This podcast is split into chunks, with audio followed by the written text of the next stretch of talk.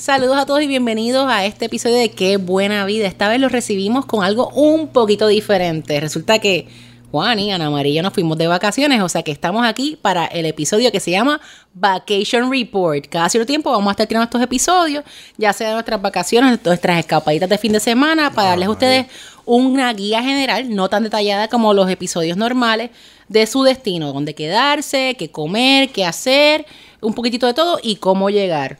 Estaremos hablando en este episodio. Yo estuve en Seúl. Juani estuvo en París y Valencia y Ana María estuvo en San Francisco, o sea que sintonicen. Napa, y en Napa. Ah, Napa se me si quedó. no fuera por esos Napa. ratitos. Y los días de cobro. O sea que pendientes a este episodio de Qué Buena Vida.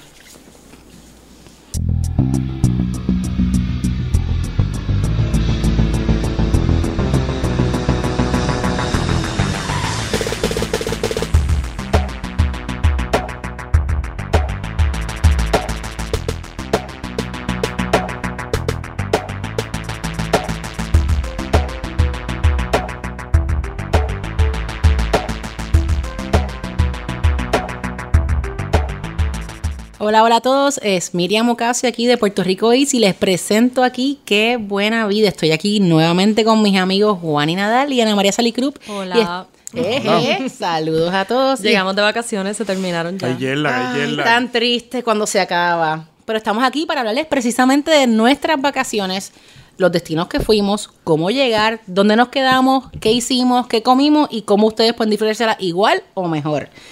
Y yo me fui a un sitio que no es tan concurrido por boricuas y todo el mundo me mira como que si soy una loca. A mí me encanta Asia.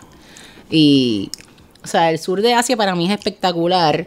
Pero todo el mundo me mira como una loca. Y no sé si recuerdan que hace unos, unos episodios atrás, unos episodios atrás, estaba hablando de cómo yo redimí puntos para, Para tu viaje de. para mi viaje de Corea. Y así fue como llegué, mi gente. Porque los pasajes en ese momento estaban fluctuaban entre 1400 a 1700 por persona. Y te estoy hablando de economy. Economy. Tras evaluar mis opciones, textear a Juani en varias ocasiones. Eh, acabé redimiendo una manera que Juani no recomienda que se redima, pero hay veces que uno sale hasta mejor porque uno también se tiene que adaptar a, a circunstancias particulares. Y me acabé yendo por 80 mil puntos cada por persona a través del portal de Chase. A diferencia de que quizás hubiese tenido que transferir 60 mil puntos a United, que era el, el que me daba la mejor ganga, pero ¿cuál era el problema? Habían dos escalas. Y con estos 80 mil puntos era la comodidad que era un straight shot ¿Y de fuiste? JFK. ¿Cómo fuiste, San Juan? ¿Cuántas horas? Fui, son 14 horas. ¿Cuántas de películas nuevo. viste? Chacho, no, mano. Yo caí, yo me acosté a dormir, me acosté a dormir. Eh, Fuiste de- de fui New York. San Juan JFK. Ajá. JFK, eh, fui San Juan Delta. JFK en JetBlue, con puntos, obviamente, porque así es como viajamos en este podcast. Y de JFK a Corea, o sea, a Seoul, son 14 horas directitos, que es lo bueno, que te podías acostar y ya. ¿En Asiana o en Korean? Korean Air, Korean. que by the way, Ah, bueno. nunca había viajado Korean Air. Y es espectacular. Hasta el producto De coach. de coach es súper cómodo. Yo creo que si ustedes han volado JetBlue Even More Space, el producto de coach de ellos es hasta más espacio. Y ese es el, el, el economy normal de ellos. ¿Y la comida? La comida, brutal. Me recibieron con un bibimbap Ah. Wow. Riquísimo. Después con steam buns. Brutal. Nada, verdad. súper bueno. Y tú los llamas y ellos lo que sea, o sea, lo que tú necesitas. En Sí, el servicio es otra cosa. El servicio en las líneas asiáticas es, es otro es nivel. a otro nivel. Es como un preludio a lo que te va a esperar cuando tú Incluso, llegues al incluso lugar. en coach es es espléndido. Entonces tuvimos la suerte también que cuando llegamos allá nos quedamos con toda la elegancia en el Park Hyatt de Seoul. Ah, sí, eso lo habíamos hablado. Lo habíamos hablado que también me quedé por puntos. Eran 20 mil puntos la noche. Que no está mal. Y yo había aprovechado y esa oferta sigue vigente, mi gente, es la oferta de la tarjeta de crédito de Hyatt, que tenía un, un fee, no, un, Tenía un free night. un reward, un reward inicial. Ajá. Tú gastas, si no me equivoco, 3 mil dólares dentro de los primeros tres meses y te daban 50 mil puntos. Ah, el bono inicial. El bono inicial o de sea la que con el bono inicial pagaste un montón del... del- Con el bono inicial ya tenía unas cuantas, ta- eh, ya tenía ya. Sí, dos noches y medio. Dos noches y media. Y el de las noches, pues la, las pagué. O sea que fue mitad y mitad. O sea que pude redimir. Y by the way, Hyatt es de esas, de esas cadenas que te permite pay with points y pagar también, con dinero, que fue Sí. un espectáculo. El Park Hyatt en Seoul es una cosa fuera de control. Tu cuarto tiene un ventanal de Ah, yo vi a tus piso. posts, sí, que envidia. Tu baño, el baño estás ahí, tú nu mirando la ciudad. Tremendo, tremendo. O sea, el baño también. Todo, todo, todo. Tiene una, tiene una ducha como un rainforest shower y tiene una, un super tub enorme. Tú abres ese screen y estás ahí mirando Seúl mientras te bañas. O sea, O como sea- para quedarse un día así en el hotel. Bueno, un rato nosotros nos quedamos en el hotel, Sí, sí, compramos sí. unas botellitas de soju y de cervecita y nos sentamos ahí y dijimos, hello, esto Hay está que, hay, brutal". que, hay que aprovechar. Sí, a veces hay- yo entiendo que todo el mundo quiere maximizar su, su día, pero a veces como que hay gente que quiere hacer tours de 12 horas todos los días. ¿no? Y nosotros nos quedamos en el área de Gangnam, que obviamente es hecho famoso por el Oppa Gangnam Style. sea, ¿Y qué eso- eso ¿Qué como que me en- suena. ¿Qué hay en Gangnam? By the way, Gangnam está brutal. Mucha gente, esto es un pro tip y lo, me lo descubrí cuando fui. Mucha gente te dice no te quedes en Gangnam porque está supuestamente votado, pero en realidad estás de donde sea que tú te quedes en Seoul. Tú estás a 30 minutos de donde sea que tú quieras ir. O sea que da igual. Y lo cool del Park Hyatt, si tienen pues la disponibilidad de los puntos. En mi caso fue que se cruzaron las estrellas y no solo eran, o sea, eran 20 mil puntos y los tenía, sino que también nightly lo habían bajado a 280 pesos la noche. En Ah, un wow. Park Hyatt. Ah, que no está mal. No, que no, está mal. Eso era el member rate. El Sí. member rate que te daban por tú ser, eh, pues, eh, un tener un status en Hyatt. Sí. Como tú puedes tener un status en Hyatt, eso no se puede conseguir a través de tarjeta de crédito normal. Tienes que tener tarjeta de crédito de Hyatt De para conseguir la el de status. Hyatt, la No es Hyatt. como Amex y no es como Chase, que tienes estatus en Hilton y en lo que es Bomboy, que es el, el triunvirato este de Marriott, Ritz y pues los Enris, toda es cuestión. O sea que para ustedes tener estatus en Hyatt, importante, tienen que tener esa tarjeta que no solo me dio el beneficio de quedarme unas noches gratis, sino pues que me da, me da mi estatus que también me dio el upgrade otro, y otros beneficios Ah, adicionales sí. que me dio. ¿Y qué tal está el servicio? En el- Es otra cosa. O sea, de por sí, los Park Hyatt, que es el Sí, sí, producto más premium que tiene la Hyatt, es un servicio ridículo, pero imagínate eso en Asia. O sea, que es otra cosa. Importante para los que vayan para allá, Google Maps no funciona muy bien. Ya yo lo sabía de entrada. Sí. Porque pues por las Sí, mismas issues que tiene entre Norcorea, Corea Ok. del Sur, Ah, hay temas con... con Ah, eh, el tema de la seguridad, Google Maps, sí lo puedes abrir, pero no te va a funcionar bien. O sea, no puedes confiar de Google Maps. ¿Y cuál es la opción? Recomiendo que bajen el app de Neighbor, N-A-V-E-R, E que, pero el problema de Neighbor es que está en Hangul, que es el alfabeto de allá. Que tienes que saber leerlo. Si eres un nerd como mi marido, que se lo aprendió. Ah, No es un alfabeto, pero sabes que es un alfabeto bastante sencillo de aprender porque es fonético. Ok. Y eso te da de verdad que te da una ventaja. Si yo regreso y cuando yo regreso, yo voy a regresar a Corea, eh, lo voy a aprender. Porque de verdad se aprende bien rápido. También, si no sabes Hangul, eh, puedes bajar Kakao Maps. Que es como un Google Maps de ellos. Y Cacao Max. K-A-K-A-O Maps. Y ahí lo tienes en inglés. Para las notas todo. Exacto, todo va a estar en las notas, mi gente, tranquilo. Y cualquier cosa nos pueden escribir por DM eh, o por nuestra página de Facebook y le estaremos contestando las preguntas de cualquier cosita adicional que quieran saber. El software es bastante sencillo de usar. Yo compré el T-Money Card. es Más como- fácil que el de Tokio. Es más sencillo, es más user friendly. Dios mío, sí. Es más user friendly y también, o sea, con cualquier app que tú tengas puedes descifrar las rutas, pero está bastante bien rotulado y funciona súper bien. El T-Money Card que tú lo vas, pues, lo vas rellenando, puedes utilizar Subways o eh, los autobuses también, que es un palo. O sea, pero importante para los taxis, y esto es algo que nos pasó, y es importante que tengan la dirección de donde van a ir, no solo en inglés, o sea, sino en Hangul, en el coreano, en el coreano escrito, porque a veces tú le vas a hablar a ellos y no te van a entender un divino.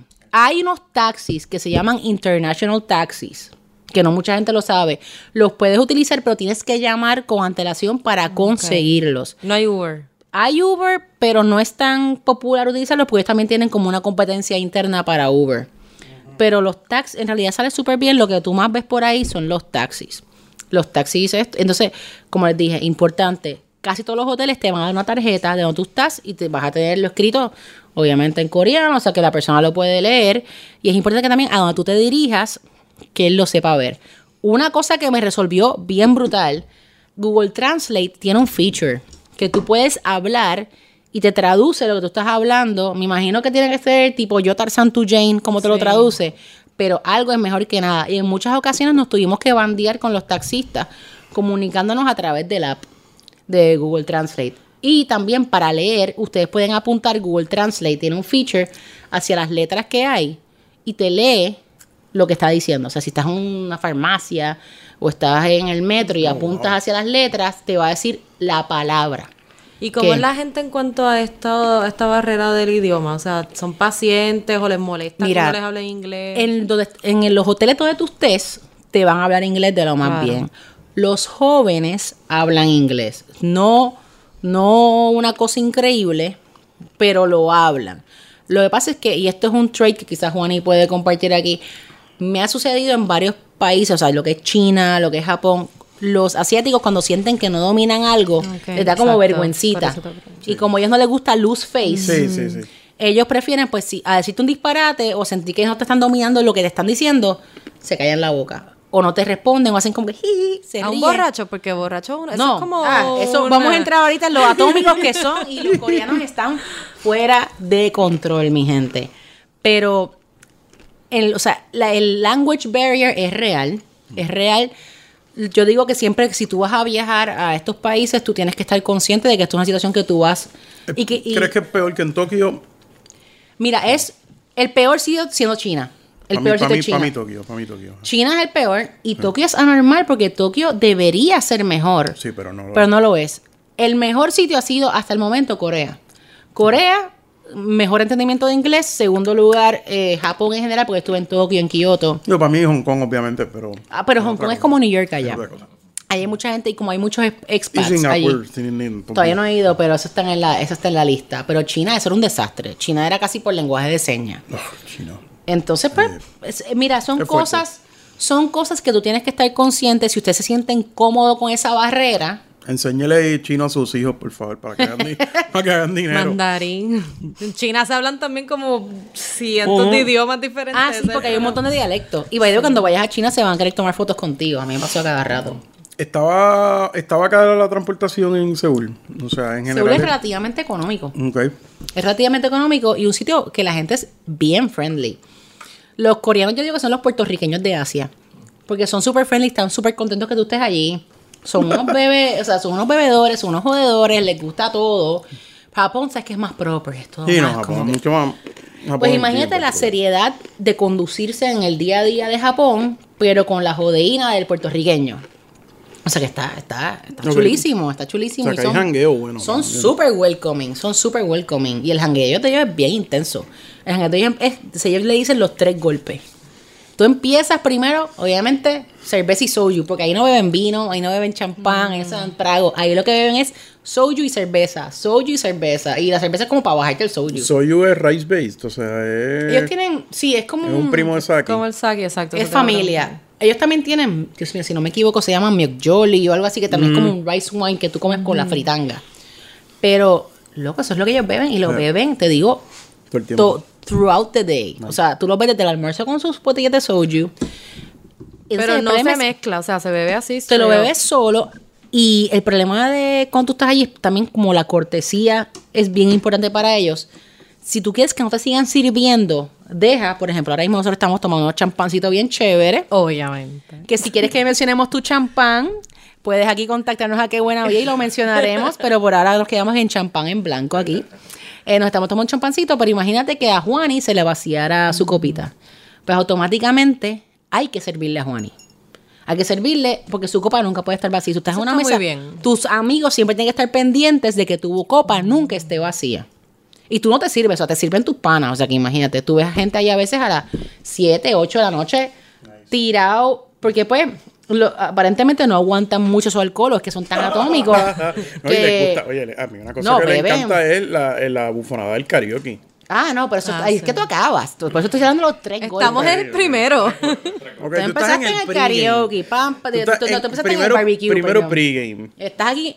Hartándote de, o de Jeju Pork, que son esos happy cow, de esos happy porks Ajá, que wow. están por ahí en Jeju Island, que son felices, te los Ellos van, ellos van mucho a, a Jeju Island. Sí, eso es un, De hecho, un una de, las destination. una de las rutas aéreas más de, de más pasajeros en el mundo es el Seúl Seoul Seoul, Jeju sí. Island. Sí, sí, sí, nosotros lo pronunciamos Seúl, pero en Random. realidad ellos le dicen Soul, como S-O-L, Soul. como, Soul, otro- como alma. Como alma. Pero el Jeju Pork, eso es una cosa, pero ¿Qué oh, más comiste? ridículo. Pero, pero te voy por los, voy por Ah, los golpes primero. El segundo golpe típicamente es fried chicken. Ellos tienen toda esta, toda esta variedad de animales de fried chicken. Ajá, el Korean fried chicken desde con powder chicken, sa- savory chicken, Uf. normal fried chicken, de todo. Y de ahí sigue bebiendo, obviamente, porque que el soju y la cerveza no falten. ¿Qué? Y de ahí acaban, ¿recuerdan los hangueos del Seven aquí en Puerto Rico? Claro, ¿no? Pues- inolvidable, inolvidable. Yo sé que ahora mismo la gente que está en sus carros, la gente está en sus casas, la gente está haciendo sé, ejercicio. Ya saben nuestras edades, nada más por esa- por esa referencia. Se dibuja una sonrisa porque hay muchos recuerdos or lack thereof. Exacto, quizás hay memorias o cosas borrosas ocurriendo en los Seven. El Aquellos Seven de Corrimar, entre otros. Pero el tercer golpe es en como en la especie del Seven de ellos. Y lo cool es que los Seven de ellos tienen, además de que tienen ramen, tienen esta variedad ridícula de snacks. Es una cosa ridícula. O sea, que tú vas allí, pam, pam, pam, te sacan un montón de galletitas, gummy bears, ramen, más soju, más cerveza, y eso te está calentando los motores. Ya son las 3 de la mañana, ¿y para dónde tú vas? Karaoke. Y está brutal. Son a veces hasta edificios que los pisos son, Son cuartos de karaoke. karaoke. Nosotros tuvimos la suerte que conocimos una pareja coreana que se hicieron panas de nosotros y nos llevaron a un montón de spots de locales que no Pero se hubiésemos sabían todas las canciones, me imagino. Loco, yo no hubiese, sinceramente, yo no hubiese ni podido ni escoger canciones Sí. si no hubiese sido por ellos. Sí, sí. con Sí. Poco, o sea, poco te digo que el día que nos íbamos acabé cantando despacito a las tres y pico de la mañana, como a tres horas antes de Ah. montarme en el avión, y yo, ¡Puerto Rico! O sea, ellos bien pompeados, porque igual que nosotros tenemos de la referencia de ellos de Opa Gangnam Style, para ellos, nosotros tenemos, ah, dos referencias. Gasolina de Daddy Yankee, Sí, sí, sí. eh, gusta, gusta obviamente. By the way, hay un video de dos coreanos viendo despacito y hablando y los comentarios están ahí, Están obsesionados gracioso. con Despacito. Sí. Obsesionados. Me imagino que Despacito. Zuleika tiene mucho que ver con esa obsesión, porque los comentarios Fíjate, iban no, por porque esa también línea. lo- eso es otro episodio completo. El Korean Standard of Beauty. No, no caemos las mujeres puertorriqueñas ahí para nada. O sea, tienes que ser un fideo súper pálida, un- los ojos bien grandes, la cara como que de cierta de hecho, manera. hay un montón de operaciones de este, Sí, de ellos son de los países con más operación para de cirugía alterar, plástica. Sí, a la cara y un montón de features. Sí, pero la gente es súper cool. ¿Qué hacer? Obviamente, visitar los, gasti- los castillos. Eh, lo vamos a ponerlo en el info porque pronunciarlo está medio cañón. Pero el Gyeongbokgung Palace y el Changgyeokgung Palace, entre otros, son unos musts. Ah, pro tip. Si quieren entrar gratis a los palacios y a varios destinos allá en Seoul, te puedes vestir en la ropa típica. Eso te cuesta como, yo hasta lo pensé porque de verdad que te cuesta. te cuesta como de 15 a 20 dólares y te viste. O sea, tú ves a mucha gente en la ciudad vestida con el con la ropa tradicional y es por eso, porque se quieren ahorrar chavo. Y entras a los templos, entras, entras a los ¿Y castillos. dónde? Pero la alquilan, la ropa Lo alquila, a veces lo tienes, por ejemplo, imagínate que está el castillo, al entrar al castillo está como que, eh, Corillo, aquí, aquí estamos, aquí estamos. Yo tuve suerte que en uno de los palacios conseguí un pase que incluía pues varios castillos y te daban como un, un tipo Pepe Y Ganga. no, no te vestiste. No, no me vestí, no me vestí. Ok. Están muchos templos budistas bien cool, entre ellos me gusta Bongunsa Temple. Está un sitio bien cool que se llama Bukchon Hanoi Village, que son las casas tradicionales, que puedes ver cómo son las casas tradicionales en Corea. Fernand, mi esposo, me dijo que íbamos a coger un pequeño hike tranquilo a Mount Bukansan, que yo siempre digo que en cada viaje que escogemos él me trata de matar porque acabó siendo una vaina tipo cliffhanger. O sea, lo que me faltaba era sacar como que, que me sacaran las sogas y la cuestión para subir. Subimos Excelente. 1500 pies, los que siguen Puerto Rico Beach pudieron ver los stories de esa odisea.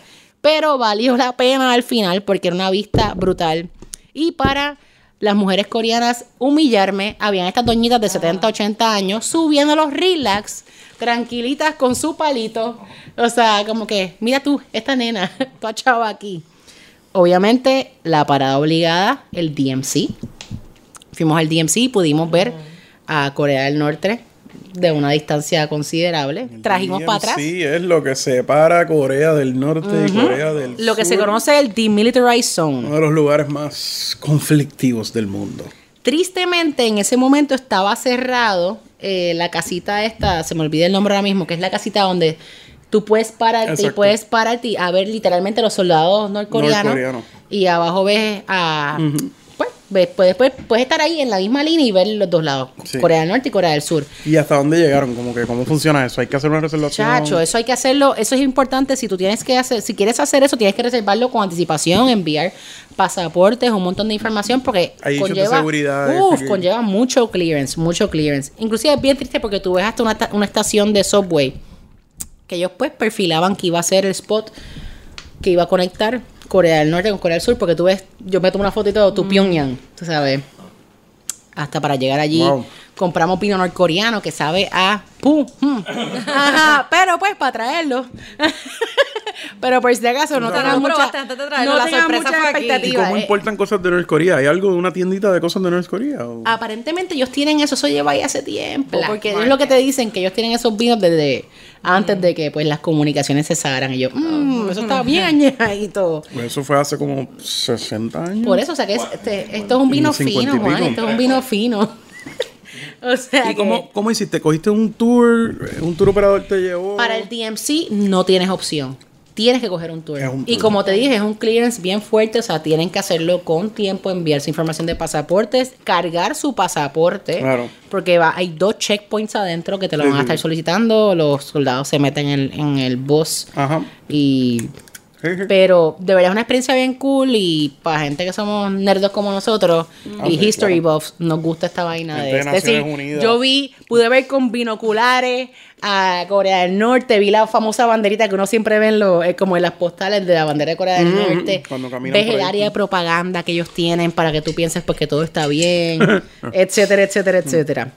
Otra experiencia que recomiendo mucho también allí y no les cuesta absolutamente nada. A los coreanos les encanta ir al Han River. Es un río enorme, super cool, famoso en el video de Opa Gangnam Style, cuando él está ahí montado como en un cisne pedaleando. Eso es ahí en el Han River. Tienes vistas de la ciudad hermosas y muchos y hay muchos mercaditos, entre ellos, Juan, y un 7-Eleven. No, en serio. Un 7-Eleven donde tú compras ramen, compras cervecitas y eso, la gente se sienta ahí a janguear. Es como, pero es bello, o sea, es súper chulo, lo puedes ir durante el día, durante la noche. Es un área bien cool para janguear.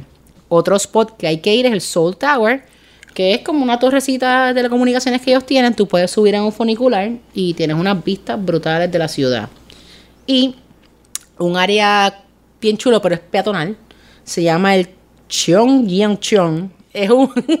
sí, yo sé que este, este, las pronunciaciones en este episodio van a estar complicadas, pero por eso es que Luis se va a encargar de poner en Por el favor, descripción producción. todos los nombres. Pero es un área nuestro linda. productor. Sí, saludos a Luis. Entonces, es como el Pacheco de... pero, pero sí, eh, es un área bien chula. Tú puedes caminar como un rito que pasa entre la ciudad. Bien bonito. Para los que les gusta Instagram, es un sitio bien Instagramable. Y lo recomiendo. Ahora, Seúl, lo mejor que tiene es la comida, gente. La comida. Y Seúl se caracteriza mucho por street food. Sino, ah, recientemente salió un programa en Netflix de street food de la misma gente Sí, que hace lo vi. ¿Y, son, ¿Y es de allí? ¿O es de varios sitios? varios o sea, vi sitios. la promo, ¿no? Entre ellos, Soul. Y uno de los sitios que cubren, uno de los sitios que yo cubrí en Puerto Rico Eats, eh, que se llama Gwangjang Market, que es uno de los mercados tradicionales más antiguos de Corea. Entonces ahí tú puedes disfrutar varios platos típicos en el mismo sitio, o sea que no tienes que estar como que hopping en de restaurantes, ahí puedes probar eh, maya, kimbap, que imagínate es como si fuese un sushi, pero en vez de meterle pescado, lo que le meten es como mm, vegetales encurtidos adentro. Uf, y los vegetales deben saber a gloria. Pero es que ese, ese pickling que ellos le hacen a los sí. vegetales es una cosa brutal. Inclusive Maya que son sabores bien es diferentes a lo que estamos acostumbrados. Ellos le- lo describen como que es droga, como si fuese droga, porque te le quedas... Entonces va súper bien porque estás bebiendo, estás cogiendo eso. Tienes también el tteokbokki, tteokbokki son como unos rice cakes que ellos tienen, que los fríen y los como que los menean en gochujang y ketchup. Eso es un gusto adquirido. Yo que como muchas cosas, me tomó mucho tiempo como que cogerle cariño a ese plato. ¿Tienen qué? Es una mezcla con gochujang y ketchup y lo mezclan con los rice cakes. Eso también tiene una textura Sí, sí. sí. no muy agradable para el boricua. Y eso que nosotros Eh, comemos, y yo sea, como, te digo, o sea, siempre hay el disclaimer porque yo como hasta piedra. piedra. Ajá. O sea, pero que pues algo diferente. Está el yucoe. Yucoe es el beef tartar. Y el Ah. beef tartar torriano sabe rico. brutal. O solo o probándolo en un bibimbap. El mejor bibimbap que yo he Ah, probado es wow, sí, sí, el sí. yucoe bibimbap. Qué rico. Entonces tienes obviamente el bibimbap tradicional o el dolsot bibimbap que te lo sirven como en un stone pot. O sea que la- el calderito sigue hirviendo mientras tú lo vas comiendo. O sea que eso se va cocinando más rico. Está el mandu, que son los dumplings. Y está lo que se llama el bindotok, Ma- que son mandu los... son dumplings. Son dumplings. Todas las diferentes variedades de dumplings. De carne, kimchi, eh, vegetales. You name it. Hay huele 1500 de variedades. Y también tienen el bindotok, que son los mung bean pancakes. Que imagínate que son como un super hash brown. Enorme, enorme. Tipo pancake. Súper rico. Con vegetalitos adentro. A veces le ponen carne. Y lo dipeas con una salsita como de vinagre, soy sauce y cebollita. Y, y, y en términos de precio, en general. Ridículo de Está- está bien. In- importante, si van a ir al market, lleven cash. Claro. Segundo, el market puede ser una experiencia bien intenso a pesar de tú saber a lo que vas. ¿Por qué? Porque son muchas mujeres mayores, o sea, old Korean ladies, Sí, sí, sí. que cada una te quiere traer a su kiosco. Ajá. Y obviamente ahí primero está el language barrier, o sea, que están como que "Ah", que yo me imagino que No, lo que me estaba diciendo no siéntate, puede- siéntate, siéntate, siéntate, Claro. esto que tú quieres, entonces tú estás O todavía sea, como que nadie pasa desapercibido. no, obviamente tú estás turistas. acoplándote. Eso, imagínate, ahí no hay break. Ahí saben que tú eres turista porque saben que eres turista, pero te estás acoplando a, a estar en esa escena. Estás tratando de decir dónde sentarte porque cada, por ejemplo, hay una fila completa y todos son mandu. Son diferentes filas de viejitas que hacen dumplings. Pero entonces tú crees que no es una de las prim o sea, uno debe estar un par de días en la ciudad antes de tener una experiencia, antes de ir al market. Como para estar un poquito más Mm. no preparado. para necesariamente, o sea, tienes que estar, como yo les dije, lo primero que tienes que tener en mente antes de ir para allá es sentirte tranquilo con estar Lost in Translation. Vean la película y, y van a entender. y van a entender. O sea, lo que es estar Lost in Translation y los markets. Y yo he estado en otros markets, pero yo creo que eh, Gwangyang Market ha sido el market más intenso que yo he estado ever. Al punto que yo, en un momento dado, le dije a mi esposo, le dije, mira, me siento hasta un poco incómoda porque siento como que me están ajorando, pero es que no es que te están ajorando, es que así ellas funcionan porque tienen que mover. Ellas te sientan en su kiosco, te sirven lo que tú quieres, pa, pa, pa, pa, pa, y te mueven, te sacan. O te sea, el market tiene el mercado como tal, obviamente, pero tienen lugares donde estas señoras te quieren sentar allí a comer en su kiosquitos, sus kiosquito. kiosquitos O sea, son individuales. ingredientes, o sea, está la comida pues Cruda, cruda, sí. Sí, sí, los pescado, sí. carne, vegetales, y hay otra sí. parte donde están las comidas. las comidas las preparadas. comidas, correcto. Pero puede ser un poquito, puede ser un poquito overwhelming. Me pasó también el Norianjin Fish Market, que es el mercado de pescado más antiguo y grande de Seoul. La comida está brutal porque tienes todos estos mariscos súper frescos. Ahí venden el famoso plato que no me atreví a probarlo. Porque lo vi y dije, puedo morir. Los pulp- ellos comen los pulpitos crudos. O sea, Oh, como y si se fuese como un sashimi. El moviendo, problema sí. es, y me pasó en Japón, hay muchos mariscos que son tan ridículamente frescos que a pesar de que ya no están entre nosotros, entre los vivos, el, el pescadito todavía se está moviendo. Y cuando te lo metes en la boca, me pasó Oh, con sushi que yo probé, todavía el, pescado está palpitando. ¿Cuál es el peligro del pulpo? Porque el pulpo con sus tentáculos se te puede pegar a la tráquea y te puedes morir. Y Sí, pues como- como en No otro vale la momento de mi vida yo lo hubiese hecho, pero ahora tengo un nene de cuatro años y pues alguien tiene que regresar a Puerto Rico para Sí, hablar no, con no, eso. eso sería muy O triste. sea que- pero aproveché y lo cool de ese mercado, gente, es que ustedes están abajo y también es una competencia fuerte entre cada vendedor.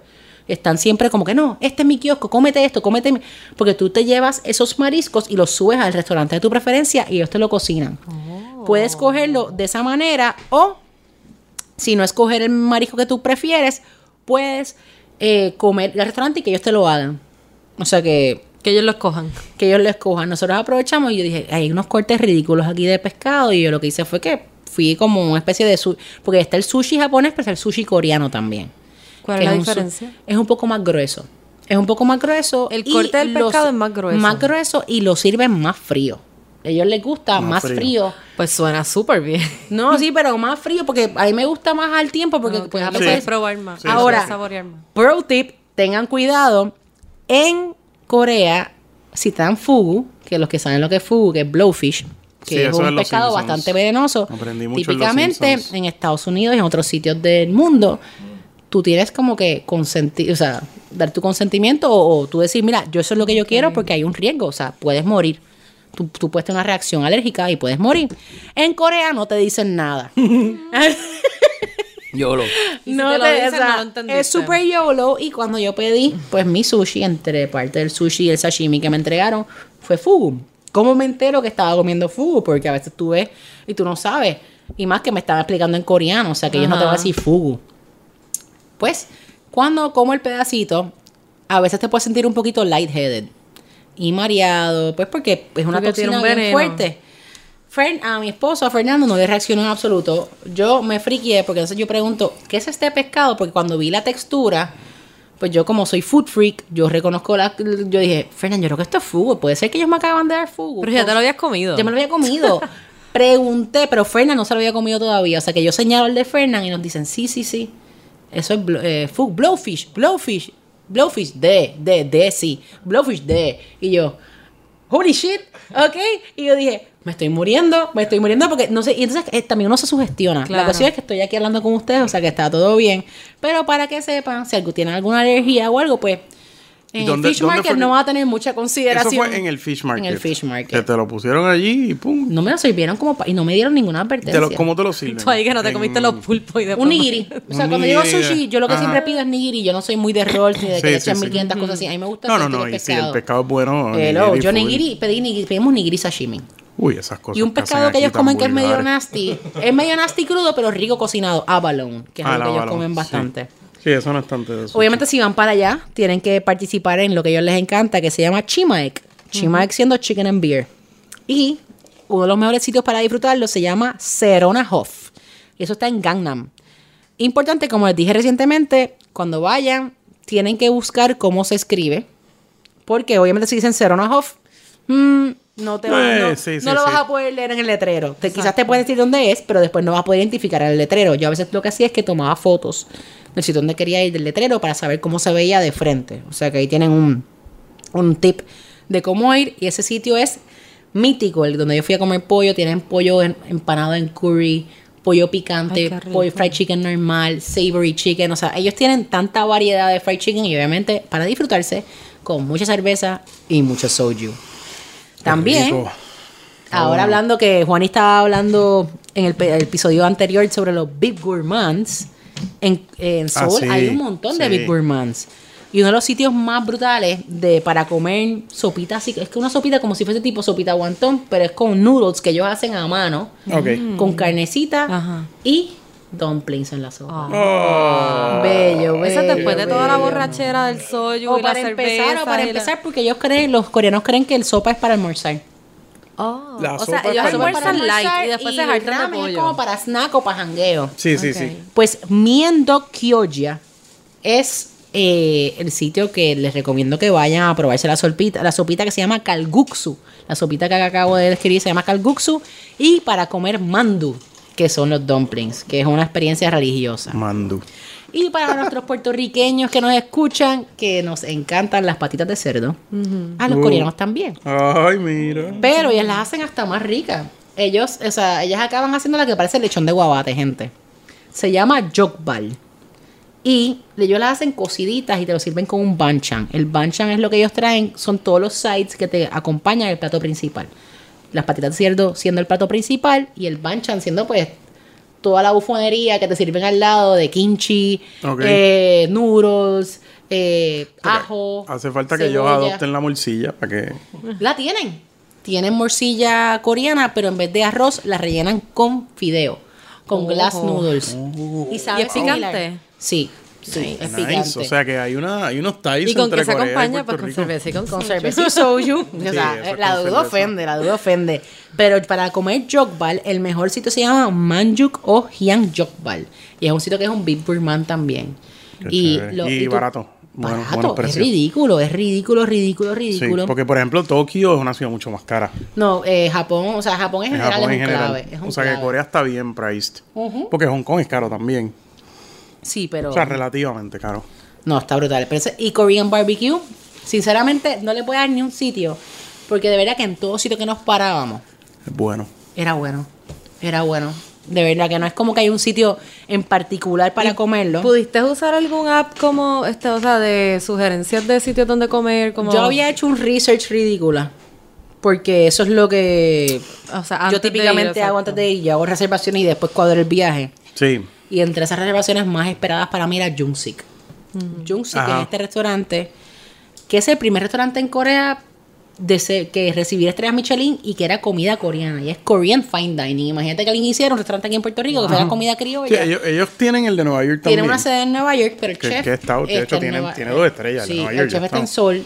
Bueno. Y lo conocí súper cool. Ahora sigue la página y nos Nice. comunicamos. Porque estaba, él estaba bien contento de que. Sí, claro. de- primero que un puertorriqueño llegara allí, porque para, para ellos es como, uh, Puerto Rico. Y tú le explicas dónde estamos y como, wow. Exotic. Pero, no, y hay muchos puertorriqueños ahí en la base militar. Ah, claro. Pero no están tan acostumbrados a pues hablar con puertorriqueños y puertorriqueños que sepamos de su comida, que nos atrevamos a comer y que sabíamos de la historia y toda la cuestión. Importante si van a comer en Seoul, no se da propina. Eso es un palo. La propina es un insulto. Sí, es como Oh. en Japón es igual. En Japón es igual. La gente no sí, tiene propina. les pagan muy bien, no tienen, Sí, no, no sí, de tienen hecho, necesidad en- de propina. En, en Japón la, la cultura, probablemente en Corea es igual, la cultura, mm, o sea, la propina no se da, punto. Y en China tampoco. no, no, no. O sea, ellos no... Y es un palo, Si créeme. dejas dinero en la mesa, ellos van a ir detrás de ti, mira, se te quedó este dinero. Inclusive yo hasta pregunté, Muy porque como nos estábamos quedando en un hotel occidental, que es un Park Hyatt, pero no, el- ap- le aplican las mismas reglas. Aunque estés en hotel occidental, siguen siendo ellas, no hay propina. Y de verdad, gente, Seoul es un sitio que yo regresaría. Estoy loca por ver, quiero ir a Busan y a otras áreas. Eh, Busan es una ciudad portuaria, ¿no?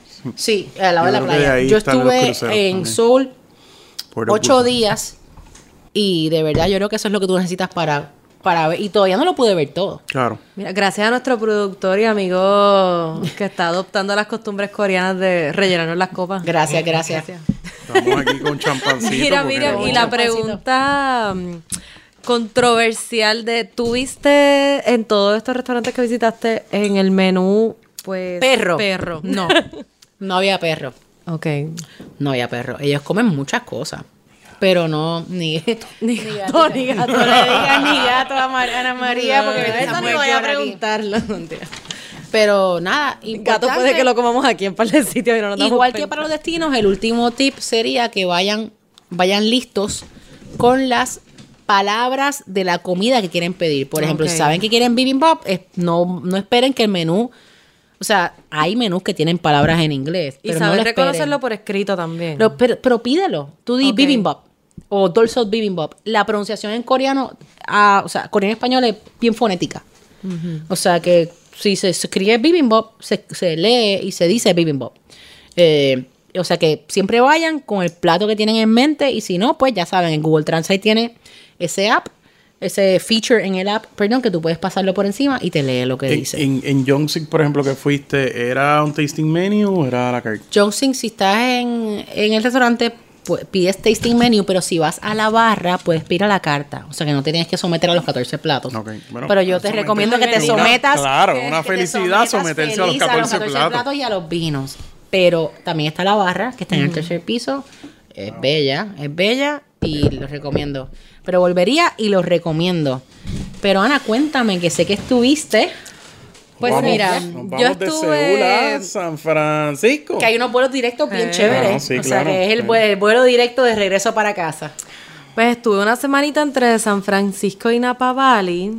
En realidad era un viaje de, ne- de negocio, de trabajo para mi esposo, de placer para mí y de descanso sobre todo.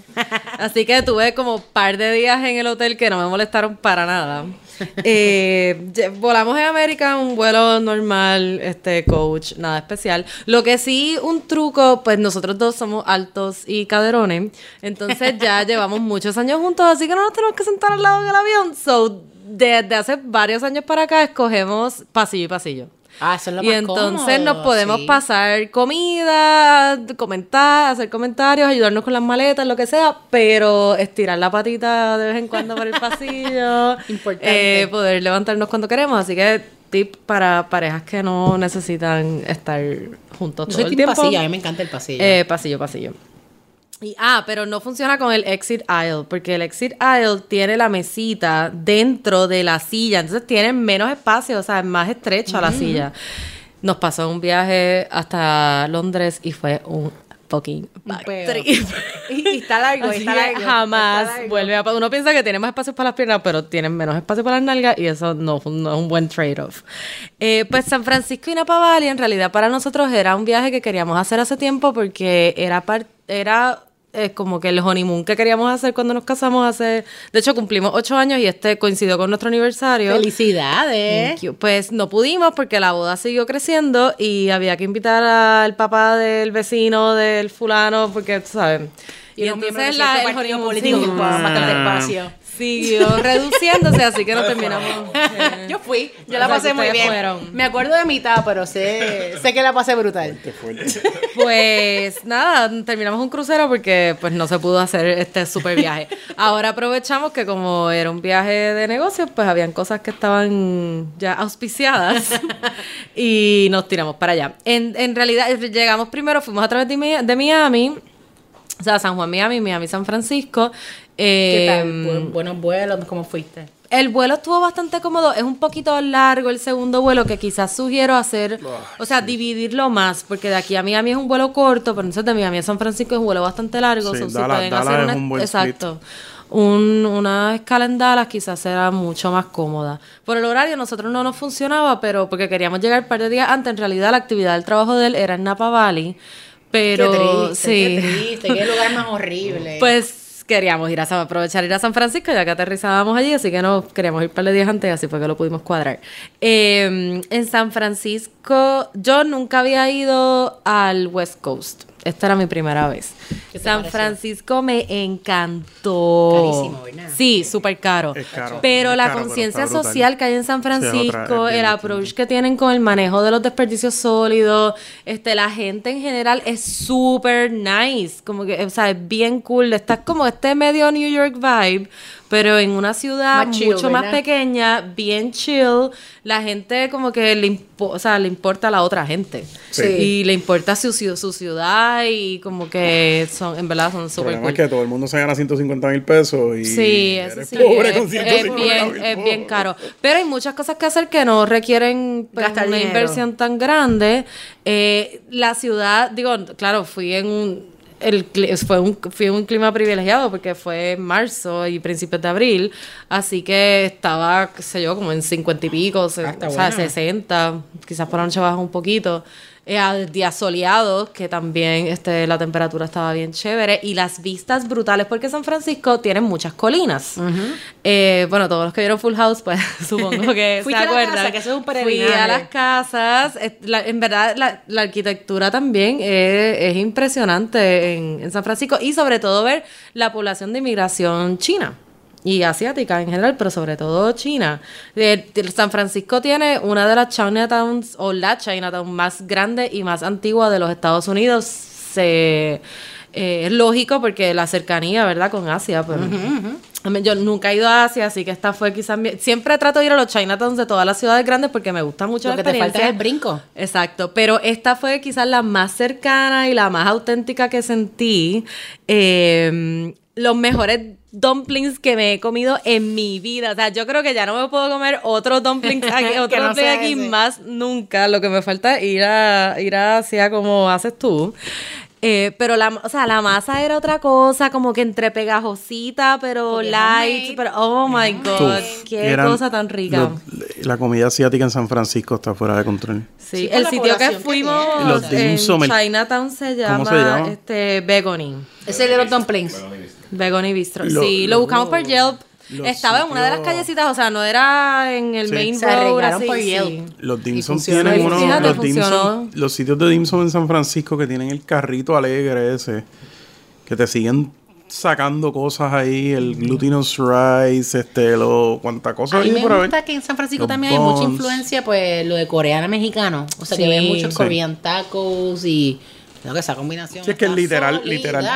Eh, o sea, San Francisco y, Los Ángeles son los gateways O sea, San Francisco tiene una Unidos bahía, Asia. exacto, Más están los mexicanos, este, más está, pues, lo de la región, se produce un montón de, de- de comida en, en toda esa área. Entonces, en Chinatown también para comer, hay vimos dos o tres, pero el primero fue el más impresionante, se llama el Golden Gate Bakery.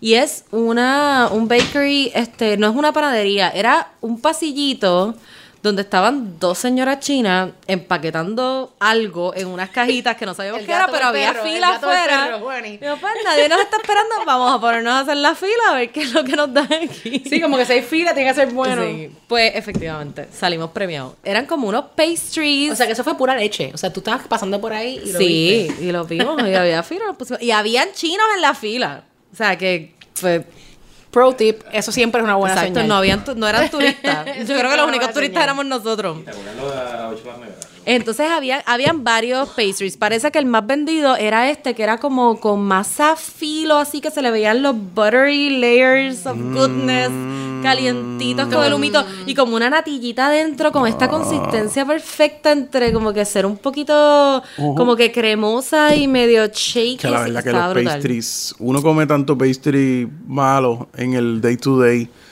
que cuando se encuentra algo de Pero en verdad bueno, yo no esperaba que, digo, mi ignorancia quizás de, y también no haber ido a Asia, de encontrar unos pastries tan buenos. O sea, en, en ese bakery chino. dulceros. Brutal. Entonces habían como unos bizcochitos que parecían unos steam buns, pero de bizcochito.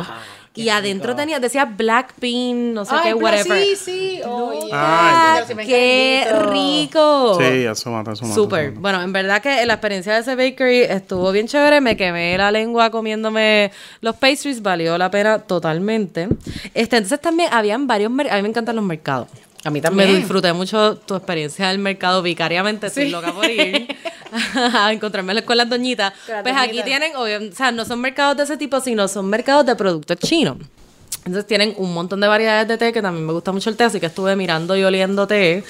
Eh, no compré nada porque pues, no me lo iba a poder llevar, pero... Y no se podían tomar fotos.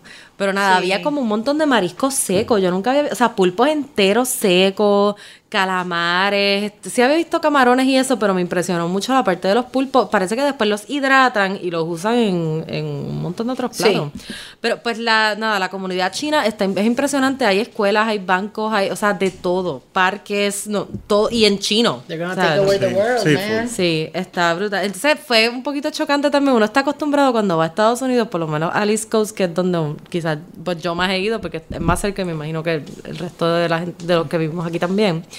Eh, ver pues que la gente que te provee servicio en los sitios, en los hoteles, en los restaurantes, usualmente es latino. Sí. Y tú estás como que ahí in with the crowd, que si necesitas algo, cualquier cosa, pues esto, estás como que, o sea, te entienden. Pues aquí eran chinos. Era como que, Estaba ok. perdida, estaba Sí, perdida. fue, fue un cultural shock ahí, pero obviamente, pues sí, es la migración más grande, tiene todo el sentido del mundo. Eh, pues otra cosa que hay que hacer en saliendo un poquito de Chinatown en San Francisco es montarse a un cable cart. El cable cart son los sí, son los primeros este el tipo de transporte que empezó en, en San Francisco, están tienen unas vías en la carretera, sobre todo porque como se como hay tantas lomas y Qué entonces- bueno que existen, porque la verdad que las colinas. Sí, no, la, subí a pie y lo cogí bajando, lo debía haber No, cogido Ah, subí, no. lo subí en bicicleta. Yo dije, no, no, la verdad. Al otro día yo decía, pero yo no, ¿sabes qué me pasa? Yo no he ido al gimnasio como en mil años. Ajá, claro, ayer subí mil Incluso cuestas. dos, o sea, subir dos cuadras de empinado. la o sea, usted ha subido a la calle del viejo San, de la, ¿cómo es? De la, ¿Es de la tanca a la...? No, no, la, bueno, sí, pero No, no, sube a subir la. Cristo. O sea, pero la, no, no, la, la fuerte es otra de las Hay calles. una que va como La que de la sube- Cruz a la... ay, La a de San San. Germain, la de San Germain por ahí exacto, para la de arriba. San Germain. Esa cuesta está nasty. Pues estas cuesta cuestas, está- habían algunas tan Sí, sí, fuertes que pero- tenían escalones, como que carved en la acera, así, Ajá, para poder subir. Una de ellas que vale mucho la pena ver este, es la Lombard Street.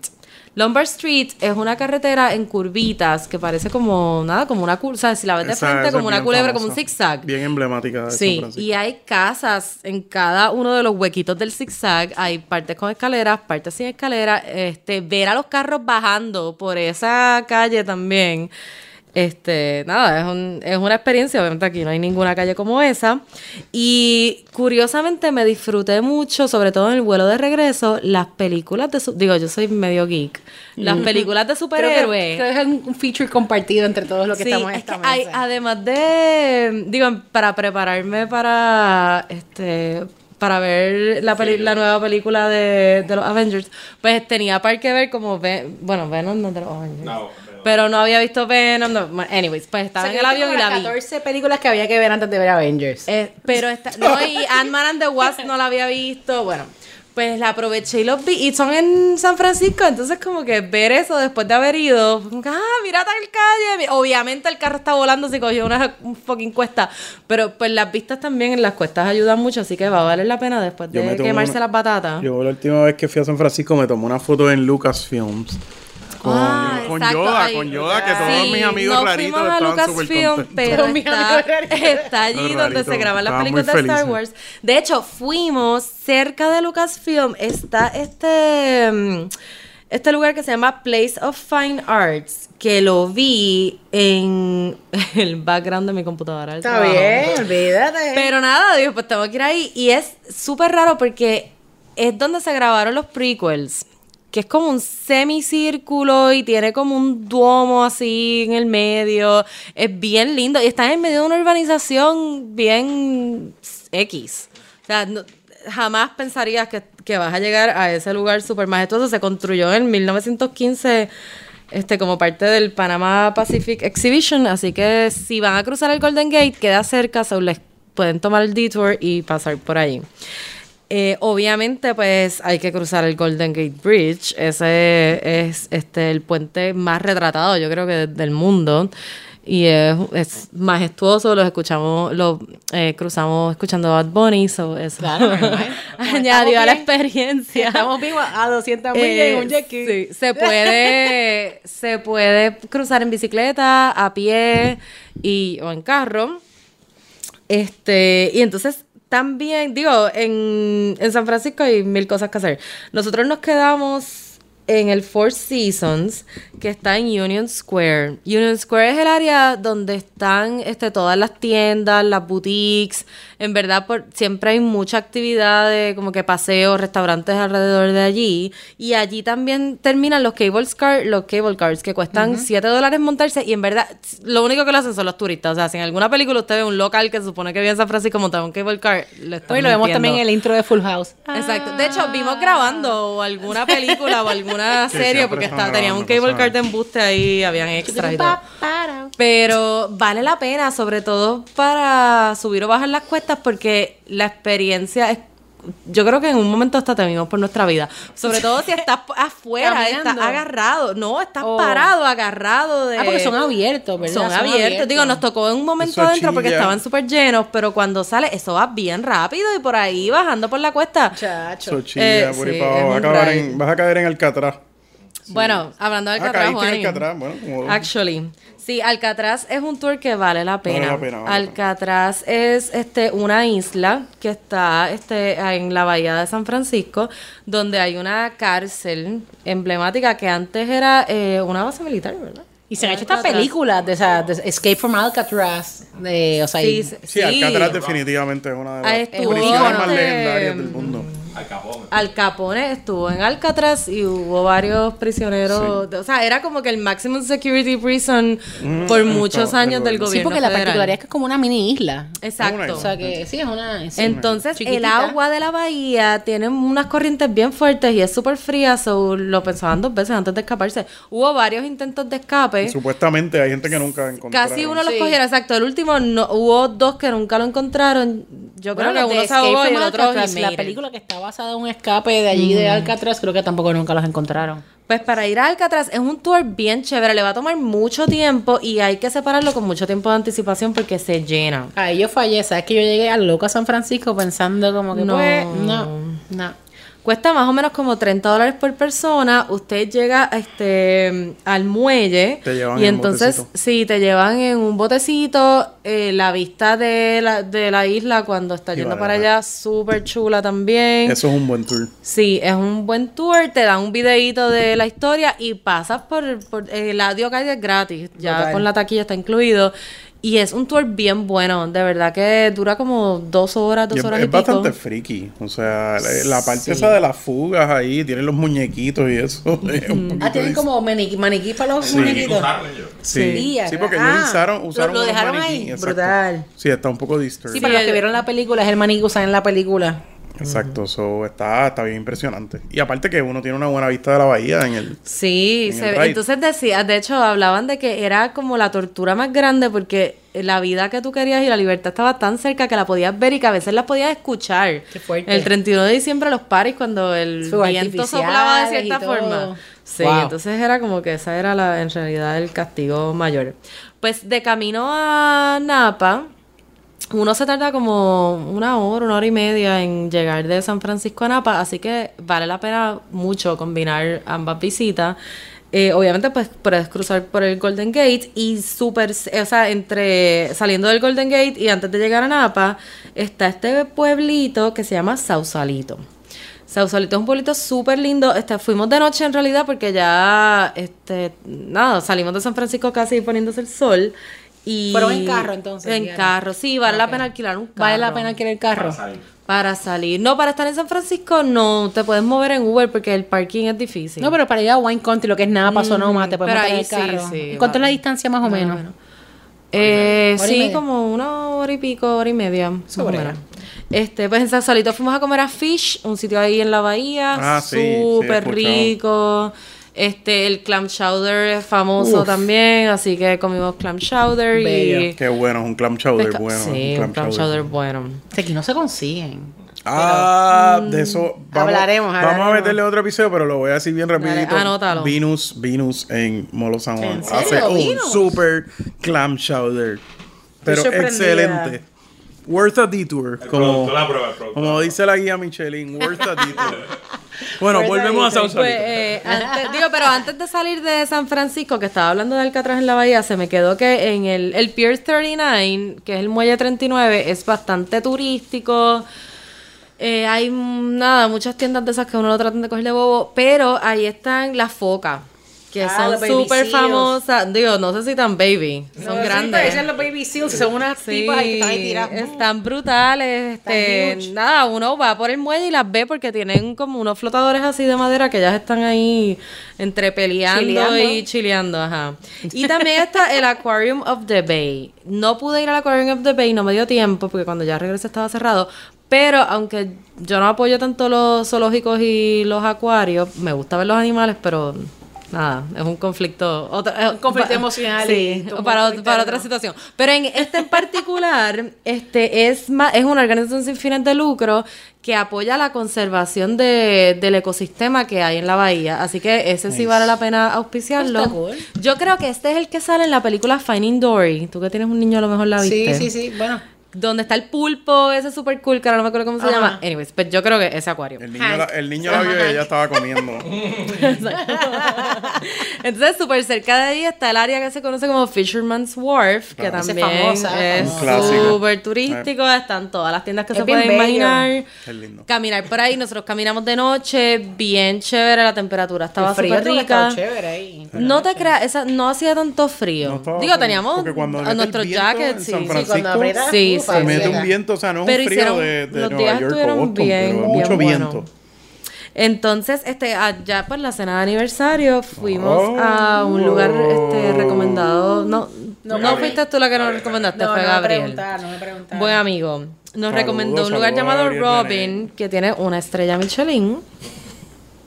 Y es estilo omakase, que quiere decir que el chef escoge lo que te, lo que te va a servir. Bello, esa es la mejor manera de comer. Claro, y entonces, sí, uno se sorprende continuamente. Omakase, Sí, omakase. omakase. Y pues tú escoges más o menos el presupuesto. Ella, de hecho, nuestra mesera, la mamá era puertorriqueña y el papá es mexicano. Nos enteramos al final, y como que loca, no lo hubiese dicho al principio. Pero, anyways, nos dio par de, par de platitos Cositas gratis. extra. Sí, y sobre todo porque nos, teníamos reservación y anyways tuvimos que esperar un ratito, así que nos dieron un par de cositas extra. Eh, puedes escoger desde como 89 dólares hasta 175 y según el presupuesto que tú escojas, ella dice que no cambia tanto la cantidad, sino más bien la calidad de las cosas que te dan. Nosotros nos fuimos, nos tiramos como para por el, el medio de eso y obviamente pues uno pide alcohol aparte. Pero esos platos, o sea, cada uno era como una mini obra de arte. Entonces, o sea, una cosa brutal. Desde el plato donde te lo servían, que el pottery eh, estaba hecho, era como bien irregular, entonces lo mezclaba colores y de verdad que exaltaba un montón lo que te estaban sirviendo y estaba, pues, nada, desde pescados que uno ha probado antes, como pues atún, que sabía de una forma completamente diferente. La mayor orgásmica, pretty ah, much. brutal. O sea, es que se te derrite en la boca. Sí. O sea, es otra cosa. hasta erizo, hasta- o sea, fue una es cosa que Uni es sí, el el de- del- del océano, mira, Juani. Así que vale, total. vale mucho la pena ir a Robin. Eh, bueno, pues entonces ya nos fuimos de San Francisco, hasta, La del fuimos a... hotel, La del hotel no hablado. El hotel, el hotel Ah, de San claro, sí, Francisco. donde nos quedamos. Ahí Pues me miren, que nos fue una quedamos elegancia. En el Ah, Four Seasons, sí, ya dije que era Union. Square, fue La con compañía paga. puntos. No, Ah, este fue con puntos. puntos. Muy bien, cuéntanos cómo llegaste con puntos. Este fue con puntos y entonces incluía, creo que eran 65 dólares para el desayuno, que se iba en nada. Sí, sí. Era como que En nada. Four Seasons de San Francisco. Y, En un café y un bagel. Y 100 dólares en general. Los 100 dólares los consumimos la primera noche porque, fíjate, yo nunca había viajado hacia atrás en el tiempo. Ah, ya, ya. Y fue bien fuerte para mi 34-year-old body. Como que sentí el... Yo, no- o sea, nunca me había pasado, me sorprendió. Te dio el jet lag. Sí, jet me dio el jet lag bien brutal. en- sí, en California uno le da. Pero duró un par de días. Da duro, da duro, es que A son mí el que me tres, sometió cuatro a la obediencia fue el de. Asia, el jet Me lag. imagino, ¿no? Sí, Se- eh. pensé en ti todo. y, Chacho, mira que se no. tiraba hacia- Tuve como seis días tratando de caer en tiempo. Sí, pero duele, pero duele también. Y, o sea, los aviones son más incómodos. También. Es más painful el Sí. viaje a California. Pues cuando llegamos tan tarde teníamos un hambre brutal, así que consumimos los 100 dólares que teníamos en general en el En hotel. room service. No, en el restaurante del hotel que estaban a punto de cerrar porque eran ya como las 11 de la pero había noche. una sopita un hamburger. Olvídate la sopita, había que morder algo. Fuera de control, fuera de Y control. entonces unas papitas hechas en duck fat. Oh Bello. Qué bien. Bello. Sí, pues esa bello, fue la primera experiencia en San Francisco, fue excelente. El hotel está brutal, se estaba quedando ahí un equipo de baloncesto, Los Hornets. los O Hornets. sea que había el candy también. Sí. sí. Digo, yo, yo les llegaba como el ombligo. y yo me dio 5 7, o sea, ¿no? Pues sí, en verdad el hotel, el cuarto brutal, eh, la cama súper cómoda, también nos dieron upgrade, había bañera, ducha, o sea, la vista también súper linda porque estaba este, todo cerca de Union Square. Son pues edificios viejos y arquitectónicamente bien atractivos, así que... No, súper. Este fue una súper buen choice ese, ese hotel, especialmente porque fue con punto. ¿Volverías? Seguro.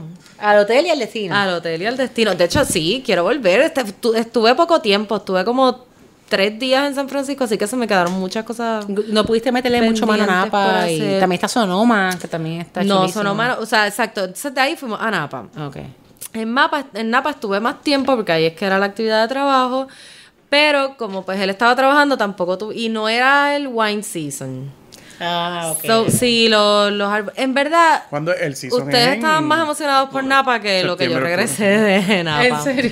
Sí, les tengo que admitir que Napa fue Underwhelming. medio underwhelming y me sentí como, digo, también Yo es no he que ido a Napa. Hay yo he ido a la. Toscana. Yo he ido a Sonoma, Entonces, pero no a Napa. de- pues, después de ir a la Toscana y ver como que Ah, la verdad. Amiga, qué buena vida. ahora vamos- qué ahora buena vamos pa' uno de los vida. O sea, lugares. llegar a Napa es buena como vida. es como estar en un macaroni grill gigante. o sea, que tienes como Lo siento, pero tienes como que las paredes de Wow, piedra me este- den este- Creo que ya tenemos el soundbite del Este episodio. es el soundbite del episodio. Sí, fue Eh, se acabó el Es un juego. macaroni and grill. Sí, Gigante. fue, fue decepcionante. Digo, todo está súper lindo, pero está súper lindo en el sentido organizado americano, Sí, cookie sí. cutter, Disney. Ya, ya, ya. O sea, Sí, sí, destino turístico bien planificado. No se siente tan Auténtico. auténtico. auténtico, tradicional. Exacto. Hay lugares que, o sea, un día cogimos el carro y nos tra- y tratamos de ir a un winery que no fuera los mega turísticos estos gigantes que te cobran por el tour.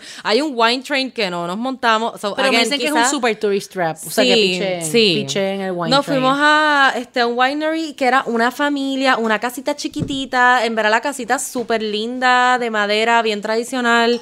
Se llama este Salvestrín. Nos trajimos una botellita que no hemos abierto. Oh, para ocasiones especiales. Very nice. El tasting, ellos te, por ejemplo, en este te cobraban 35, yo creo que de tasting por cada uno, que no estaba mal porque probamos cuatro vinos, nos servían casi la copa completa y el Y nadie iba a escupir, por favor. ¿Quién No. hace eso?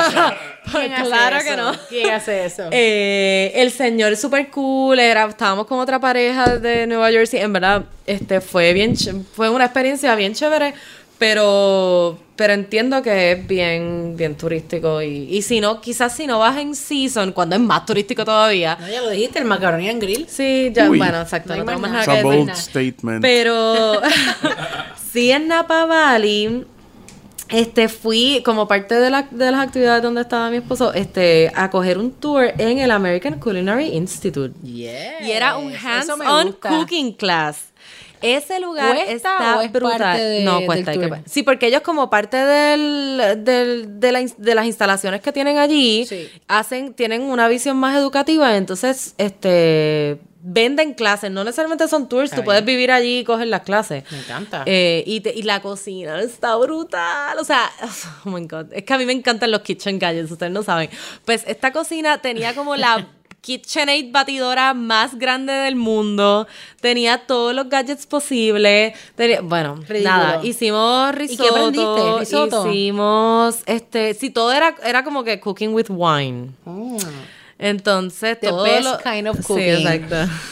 Yo tengo un imán en mi nevera que, ah, ah, que dice como que I love eh, putting food in my I love cooking with wine. Sometimes I put it Put in in my food. food. pues súper verídico allí también. Digo, no puedes entrar copas de cristal a la cocina por cuestiones de seguridad, pero, bien, pero- uno, pero la, uno la mesita estaba al lado de la sea. cocina, eso no importa. Eh, hicimos unos pinchos de cordero súper ricos, porque entonces también es O una sea, que se hacen los rubs y todo. Bien Sí, rico. Ay, qué rico. eh, fueron como tres horas. No, eso es. Íbamos comiendo, no, en verdad que Y estuvo bebiendo, bien me chévere, comiendo y bebiendo. Había un museo este, donado, de cosas donadas por, o auspiciado por William Sonoma, que tenía como la historia de la cocina, una pared con todos los moldes habido y por haber desde la Brutal. época, olvídate, medieval. Que ver todos esos gadgets estuvo bien brutal. Yo sé, yo sé que te gustó. So, sí. Y pues para finalizar nuestra experiencia en... Ah, bueno, no. En realidad... Bueno, lo que pasa es que nosotros empezamos en, en Fran- San Francisco, fuimos a Napa Valley y terminamos en San Francisco un día porque nos íbamos de allí, en el aeropuerto. Ese, esa última noche nos quedamos en, un ar- en un hotel cerca del aeropuerto que fue un Marriott. El Westin. Ah, un Westin. No estuvo mal, pero- Y no estuvo mal, pero X, no vale la pena. Exacto. Eh, pues de regreso, digo, varias veces, yo creo que fuimos como tres veces. Tres veces. A In and Out. In and Out es Oh, yes. Eso un es- fast Style, food baby. de hamburgers de California. Fabuloso. Es riquísimo. O sea, ellos tienen esta. Ellos solamente hacen hamburgers. No es como que este menú gigante de. McDonald's y Burger King de pollo y de todas esas milas. De no. hecho, ellos, ellos solamente están en el West Coast. Sí. Y es porque también tienen un issue de que todas las cosas no son nada congelado. No, de hecho, me impresionó. Todo sale de los warehouses Una de esas tres veces distance. fue en Servicarro. Así que pude ver. Veces. Tres veces. ¡Wow! Como en tres días, yo Dedicado, creo. dedicado. Yo creo que un día fuimos dos veces. Cerderío. No sé. Pero bueno, pues una de esas veces fue, fue en Servicarro y entonces vi cómo hacían las papitas y después leí sobre eso y es así, o sea, ellos cogen la papa Sí. y la pican Sí. como si fuera así como un cortador de manzana. La meten así con presión, salen las papitas súper frescas al aceite. Ana O María, sea, ¿sabías del secret menu? Que hacen también un secret menu. Sí, la primera vez no lo supe, quizás por eso tuve que regresar el mismo día. Ah, Tres veces más, que se chave todo. Ellos tienen una, o sea, las papitas son súper ricas de por sí, pero el, en el secret menu están las papitas animal style. Oh, sí. Eso no lo van a ver en el menú, lo tienen que pedir y ellos saben de lo que va a estar Eso hablando. es como un Southern Island, pero más alegre, con La- más cosas. exacto, Con las más- con más- con papitas más- anima- con Ellos tienen como esta spice. salsita especial, como dice Juan y Bueno, Thousand bueno. Island Alegre, que le echan el hamburger, pues a las papitas animal style le echan la salsa, le echan cebollita, le echan queso, las metes en el hornito, o sea, olvídate, es como No, bien animal. hamburgers lo puedes coger nombre. 2x2, 3x3, 4x4, búsquenlo en Google y van a ver, hay muchos artículos de los secret menus de In and Out. Las batidas también están. Ay, y también hay una batida que también es secret menu, que las mezclan todas. Oh my god. Mi Y experiencia, dicen que hay que regresar. mi Y dicen que experiencia- saben brutal. Mi experiencia con In-N-Out ha sido varias veces en Las Vegas, así que les puedo comentar que estuvo fantástico. Es un espectáculo. Pues, mire, pues de regreso, como regresamos de Napa a San Francisco para irnos al otro día, este pasamos por los Weirwoods. Mirwoods, Mirwoods.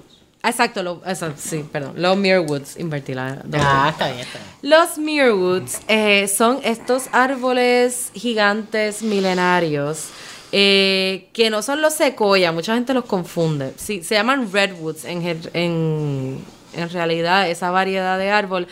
En verdad lo descubrieron los españoles y se llama palo colorado, creo Colorado, sí. le pusieron. Este, originalmente está ahí la información, fue muy Ok, gracioso ok. leer Palo Colorado en medio de los Muirwoods. Palo Colorado. y, y es un bosque impresionante. Si pueden ir, vayan. También tienen que reservarlo con antelación. Eh, hay que separar eh, la taquilla aparte del parking. Mientras más temprano, me- mejor, porque entonces el parking cada vez lo van alejando más y va a tener que caminar más hacia la entrada. Pero es bien cómodo el acceso porque tiene como un boardwalk. Este, así que no tiene que llevar ningún gear especial para meterse por el fango ni nada. Digo, la madera a veces está un poquito mojada en algún lugar, está medio fangosa en otro, pero nada fuera de lo normal. Nosotros no llevábamos ningún ni tenis que se pudieran ensuciar y Y sobrevivimos. lo pudieron manejar. Sí, este vale mucho la pena, va a ver cómo funciona con los forest fires, cómo se regenera el bosque. Este es como estar en otra Si ha visto, de hecho, este las películas nuevas de Planet of the Apes, Sí. salen eh, los Muirwoods o, lo- eh, o por lo menos en este, o sea, este tipo de redwoods, lo, aunque no sea en la reserva, porque en realidad esto es una reserva. El parque es parte del sistema de parque nacional. Entonces, este, pues nada, yo creo que eso resume bastante todo lo que hicimos como en Contra seis días está en el súper West cool. Coast. Ah, está bueno. súper cool. Pero sabes que aquí tenemos un panelista en esta mesa que estuvo de primicia allí en París, Oh. justo después de que la Catedral Notre Dame cogió fuego. Y este es Juan y Nadal. allí. Cuéntanos de tus vacaciones y cómo fue ver eso, cómo estaba París. Cuenta. Estaba, estaba la gente bastante compungida. Yo llegué a París eh, como tres días después, al tercer día de que se había, se había quemado Notre Dame. Y estaba la ciudad bastante... Compungida, ¿sabes? Sí, sí, obviamente esa área, eh, los que han ido a París, eh, realmente Notre Dame está en una islita en el río Sena, que es el que divide París. Y pues en, ese, en esa isla uno tiene que pasar por ella en carro si vas a, si vas a cruzar de, de- de norte a sur. Obviamente estaba cerrada. Eh, y también habían, habían protestas fuertes en París por el tema de que llevan varios meses protestando los chalecos amarillos. Así que entre eso y Notre Dame había mucho revolú en las calles de París. Pero había comida. Siempre, Había comida, la siempre. gente tiene que comer, así que París no está mal para comer. Hay algunas cositas. Eh, estuve en varios sitios interesantes. Estuve en un sitio de crepas Uf. que obviamente hay un montón de sitios de crepas en París, pero En esta era... A mí me encanta que te las hacen ahí. No llegué, no llegué, no llegué esta vez a... ¿Cómo va a no, ser? no, no llegué, no llegué. No llegué, pero había este sitio en el área de Marais, de Le Marais, que creo que París está dividido en barrios por, por número también. En arrondissement. Ajá. Eh, no tengo inglés de eh, francés de María Reina, pero trato. Ah. Mi hermana dice que me defiendo, pero yo tenía a mi hermana de, de tour guide, so yo le decía y ella me, me traducía, pero pues este sitio se llama Brace Café, B R E I Z H Café y es un sitio de Bretaña, del área de que está en el oeste de Francia, más cerca a Gran Bretaña, está como en, en el canal y buenísimo, o sea, eran unas crepas, de verdad eran crepas 3.0. O sea, no era Otro nivel. no era una vulgaridad de Nutella que son muy buenas, pero pero habían cosas Ah, Miriam Shea. Ay, de aquí, shame, De hecho, te iba a decir shame. que, que estas eran por lo menos a mí me gusta medir las crepas, la calidad de las crepas por las que son saladas. Pues yo comí salada. Ah. Yo comí salada con un queso de la Bretaña, un blue cheese de la Bretaña Bello, con no sé qué más. Y sabía a gloria. Este, y de hecho trabaja una puertorriqueña ahí. Nos atendió una es que estamos en puertorriqueña. todos lados. Este, así Hasta, que, los, hasta los recovecos así que saludos a la puertorriqueña que trabaja en las crepas de Le Marais y está creo que haciendo un año. Pero El entiendo. stash, el stash. No, no, eso está fantástico. Y de hecho eso está casi eh, muy cerca, prácticamente en la esquina del Museo de Picasso. El Museo de Picasso está en, en lo que era una, un palacete eh, precioso. Y vale la, vale Vale la pena, ir. vale la pena. Vale la pena ir, está súper bonito. Esa área está cool porque no hay, hay menos turistas que en el área de la ópera, el área de Champs-Élysées, que está bastante llena de turistas. Obviamente, pues París es París, o sea, es una de las ciudades más visitadas del mundo. Pero el barrio de Le Marais es más, pues, digamos, un poquito menos turístico, más residencial. A medida que uno se aleja del centro, pues obviamente pues está Republic, está la Bastilla y toda esa área son más, son más relax. Eh, y uno ve la diferencia de precios también. Sí. O sea, los lugares en, en el área de ópera, los lugares en el área de Champs-Élysées y esos son, se ve el markup claramente. O sea, yo uso el índice de la sopa de cebolla. La sopa de cebolla más cara que Una vi, buena métrica. la sopa de cebolla más cara que vi estaba a 22 euros. Y la más barata como a 10. Así que, sí, pues 22 euros. euros. Y eran del mismo tamaño. Sí, o sea, digo, no, no, obviamente la de 22 euros no, no, me, no me la comí. Este, No parece que eso sea pero un nada bol más de de ver- ramen de sopa de cebolla. Sí, no, no. Este, pero claro, está en un, era un spot súper privilegiado. Ahora, ahora que les digo lo de 22 euros, sí, con la guía Michelin, por supuesto, encontré, encontré un restaurancito que se llama Le Macené. Supongo que se pronuncia así, Le Macenay.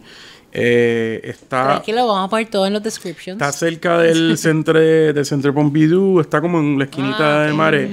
Entonces, este sitio fuimos de almuerzo, tenía un prefix de 20 euros por dos courses, 25 euros por tres courses. Incluyendo la sopa de cebolla. No, no, no. Este incluía un postre que era un mil hojas, pero un mil hojas de verdad francés que, que el pastry chef sacó 100 en la clase. Mm, Millefeuille. Exacto, un millefeuille. Oye, mi francés es de la Yupi. Eso estaba demente. Esa cosa, o sea, la crema alegre, o sea, eh, qué cosa.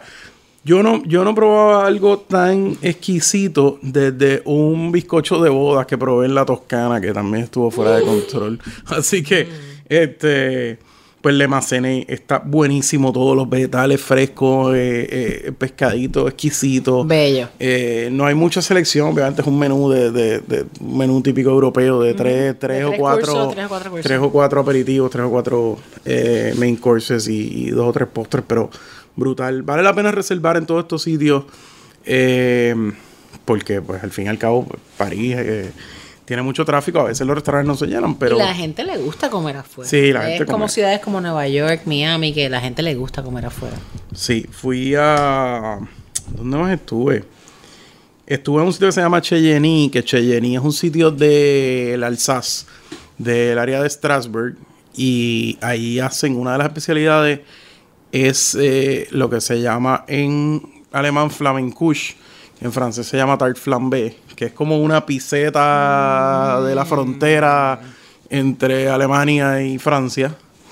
Y eso está brutal, porque claro, eso tiene miel con queso, con 20 cosas, sweet and salty, exquisito. Pero obviamente esta no es tu primera vez en- allí en, París, ¿verdad, Juan? Eso, Eh, no, no, había, había, había estado O sea, antes. eres reincidente. ¿Y Sí, qué, te sí. hace regresar a París? Pues la verdad es que es una, es una ciudad que tiene, tiene tanta y tanta y tanta oferta. Em, siempre hay lugares, no hay manera de uno en un viaje tocar todos los sitios. Absorberlo todo. Eh, hay gente que hace las visitas estas de 16 horas, pero de verdad que está bien intenso. Por ejemplo, la gente va al Louvre, va a ver la Mona Lisa, eso es un revolú. Vale la pena uno verlo, pero pues también hay otras cosas. Pero ya lo hiciste la primera vez, Sí. o después vas a otra Eh, de hecho, esta vez me fui a la Chité de la Arquitectura. Ok. Eh, está en Trocadero, o sea que tiene una vista de la Torre Eiffel. O sea, Trocadero es esta super plaza majestuosa que básicamente se abre la ciudad con vista a la Torre Eiffel. Y además está decir que la Chité de la Arquitectura tiene una vista brutal de la Torre Eiffel. La entrada cuesta como 8 euros. El museo estaba totalmente está mal. vacío. No, no, y unas vistas. Vamos a poner una foto. Vamos a poner una foto. Acuérdenme, yo les envío la foto y básicamente estás viendo exposiciones con vista a la Torre Eiffel, eh, de arquitectura de, de- de París, de cómo se fue desarrollando, eh, arquitectura moderna, cómo van organizando la ciudad, este, súper interesante. O sea, hay partes que son más técnicas, hay que hacer Pendientes al pero- Instagram de que buena vida para estas fotos y un poquitito más. Y fui también, la verdad es que uno, la comida francesa llega a un punto que, que uno necesita un break. Los franceses tampoco comen, los franceses tampoco comen francés, desayuno, almuerzo y cena. Eh, así que, De hecho, yo desayuno super light. sí, pero una de las... Pero se una- hartan en el almuerzo, Una de las bendiciones de- del colonialismo francés es que hay, por ejemplo, hay un montón de restaurantes libaneses, este, africanos y vietnamitas. Así que Uh, sé que nosotros somos bien, bien fanáticos del, del, del fa del fo. vietnamita. Este... Lo que en buen puertorriqueño la gente le dice el fo. El fo. Voy Y a comer el fo. Ese dice. En también verdad es fo. mucho más divertido decirle al fo. Es mejor decir fo. El fo. Eh, El pues, fo, qué rico. Pues Ay, fo, un qué fo. rico. Y fuimos a un sitio francés que se llama Obonfo. Eh, uno un- de estos restaurantes de familia. Eh, está en la calle que se llama Rue du Maire. Maire, M-A-I-R-E. Pero no tiene acento, así que no es Maire. Tranquilo, va a estar en el info Eh, sí, mi hermana me lo tenía que escribir para pronunciarlo en francés, pero no va a pasar. Fonéticamente, Esa callecita, esa callecita tiene un montón de restaurantes asiáticos, vietnamitas eh, y de, de- de todos los otros, los otros países. Eh, súper auténtico, súper bueno. Eh, el fo cuesta 9, euros el grande y como 7 el chiquito y el, obviamente el grande pues se puede imaginar. So, es un buen detox de pan y Ajá. blue cheese y quesos alegres. O sea, cuando uno se cansa de la comida francesa, es tremendo. ¿Y A qué grupo, digo, tú que has ido varias veces, este, como que qué grupo migratorio tiene más prominencia en París? Hay de todo. Es que Que se podría decir que tienen una cultura culinaria que ha impactado.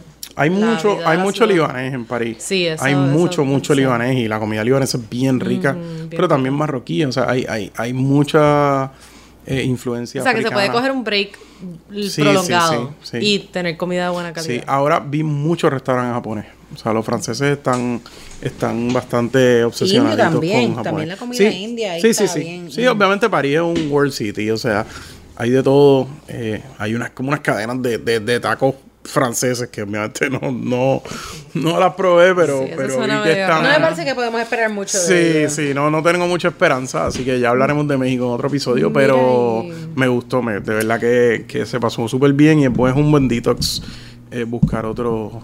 Hay que variar también, aparte que se ahorra un montón de dinero si... Oye, Juan, ¿y si- cómo Claro. llegaste? Sí, ¿Cómo llegaste ahí? Pues llegué a París con un... ¿Puntos o pagaste pasaje? Pagué, pagué, pero pagué como... Aprovechate de eso, de eso. Pagué bien poquito. De esos que no vale la pena usar. Pagué como 400 pesos. No, y también, le dedicaremos un episodio aquí en Qué Buena Vida de cuándo es mejor pagar versus cuándo es mejor redimir Sí. tus puntos. O sea que. Pagué, pagué súper poco. ¿Qué A veces, a veces volé American. Pero estaba súper barato. O sea, fue. es que American yo o sea, yo, tengo lo yo lo compré hace, hace muchísimo tiempo. Y. Pues nada, fue que pusieron uno de esos que bien fire especial, sales. ridículo. Fueron uno de esos fire sales, pero usualmente la línea restringe el inventario en ese Semana Santa, en Navidades. Esa vez no lo restringieron, así que Semana Santa estaba abierto.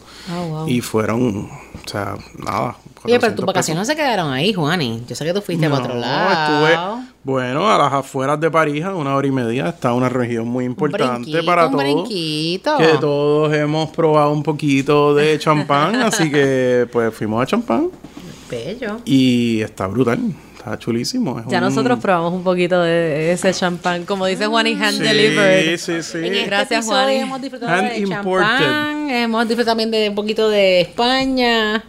O sea, definitivamente.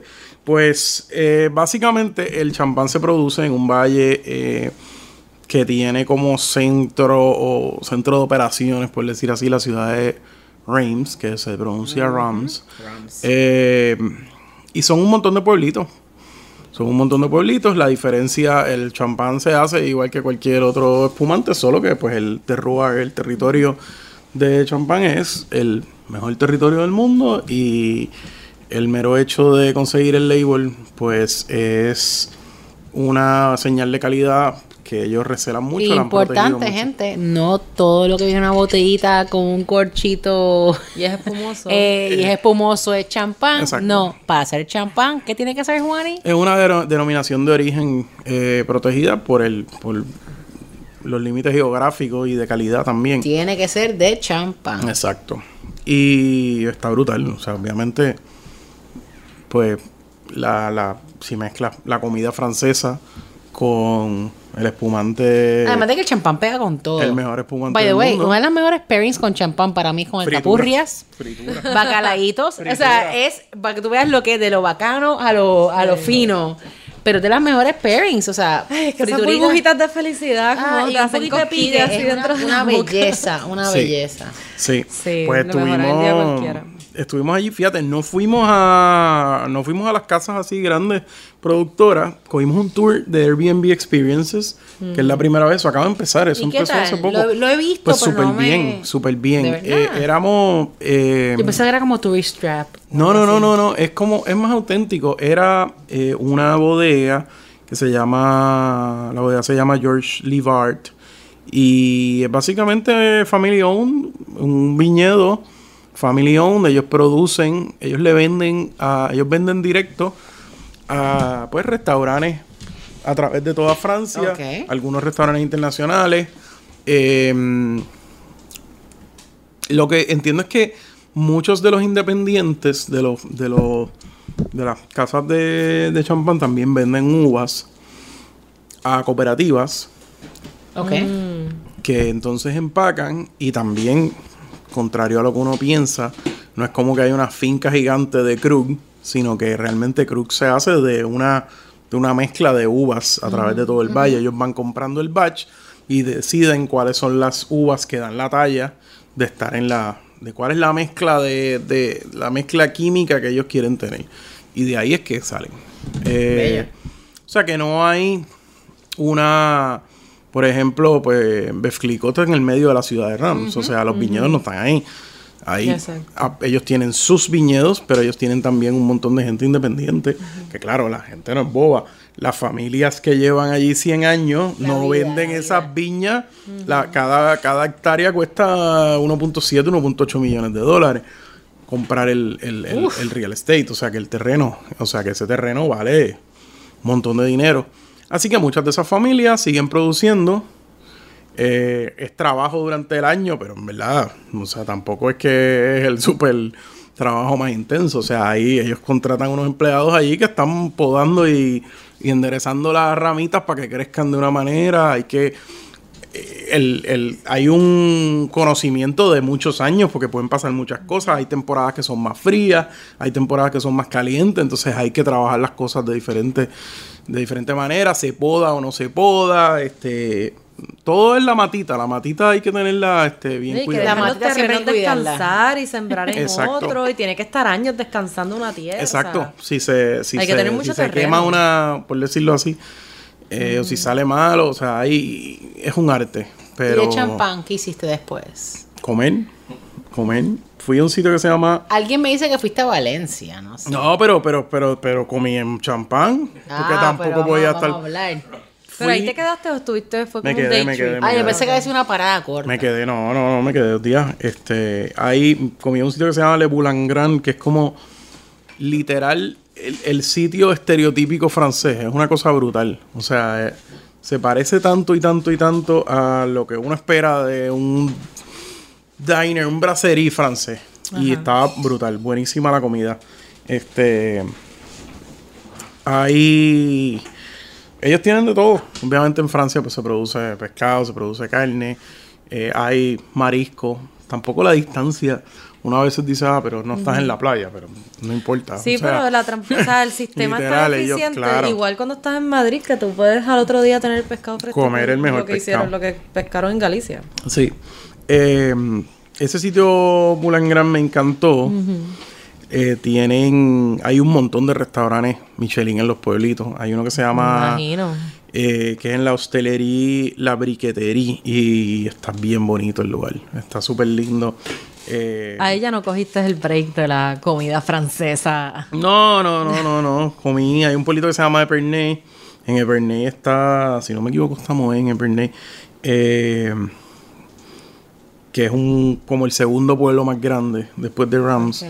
Y Epernay, y ahí comí en Brasserie La Banque, que estaba bien bueno, en el mismo centro de, de Epernay. Y, ¿Y qué comiste allí? Y Rams está brutal. Este, me comí, me comí un pedazo de carne exquisito. Eh, los postres estaban buenísimos también. Los quesos por todas partes. Eh, ostras. eh, hay de todo, de todo. Y todo con champán, como dice Miriam.